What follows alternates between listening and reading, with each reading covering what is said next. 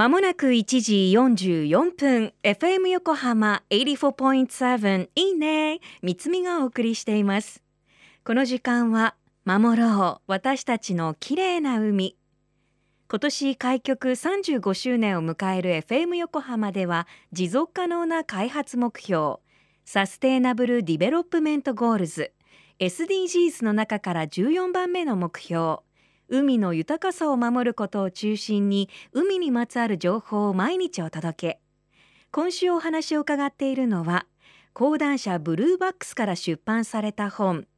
温暖化で日本の海に何が起こるのか。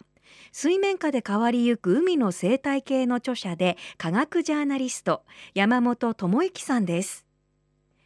地球温暖化の影響で日本近海の平均海面温度の上昇率が世界と比べ高くなっていると言われています。そこで今日は本州の最南端の海での変化について。FM 横浜をお聞きの皆さん DJ の三見さんこんにちは。科学ジャーナリストの山本智之です。えー、和歌山県の串本町は本州最南端の町ということで有名なんですが私も何度か串本を訪ねて研究者の方と一緒に海に潜ったりしています。でこの串本の海ではそれまで見つかっていなかった種類のサンゴが次々と発見されています。例えば南方系の杉の木緑石というサンゴは、まあ、枝がすらっと細長いタイプのサンゴなんですが1995年に串本の海で初めて発見されたものです。でこの杉の黄緑石は昔は数が少なかったんですが今では場所によってはですね海面をびっしり埋め尽くすくらいにすっかり増えました。こうした異変も長期的な海水温の上昇を反映した現象と考えられています。で串本の海には115種のサンゴが分布してるんですがこのうちの15種は1990年代以降に新たに見つかった南方系のサンゴです。そうですね。もともと分布してるのは串肌緑石っていうこう平たく広がるサンゴなんですよ。だけど杉の木緑石はこう樹木みたいな姿のサンゴでそれがどんどん入り込んでるっていう形ですね。例えば千葉県の館山の海もそうです。ここではサンゴの分布について定期的に調査が行われていて、私も同行して潜水取材をしたことがあるんですが、私は国立環境研究所の潜水調査に同行したことがあって、その時にはテーブル状サンゴは大きさが60センチぐらいのものもありました。ところがこのテーブル状サンゴは1970年代に伊豆半島で行われた調査では全く見つかっていなかったものなんです。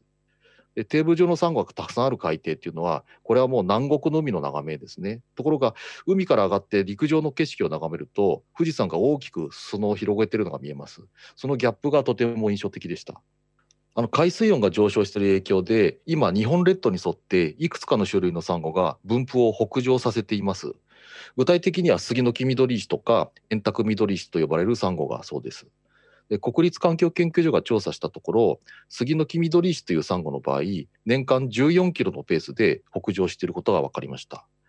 で陸上の動物や植物に比べて分布が北上するスピードがとても速いんですがこれはサンゴの子どもの幼生が海流によって短時間に遠くへ運ばれやすいことが影響していると考えられています。要はそのえー、高い水温でストレスが加わるとサンゴの発火現象というのが起きてしまってでそれはサンゴの大量死につながるんですね。ですと構図としては南の海が沖縄とかがですね暑くなりすぎてこうサンゴがまるで逃げるように分布を北に広げているというふうに言えると思います。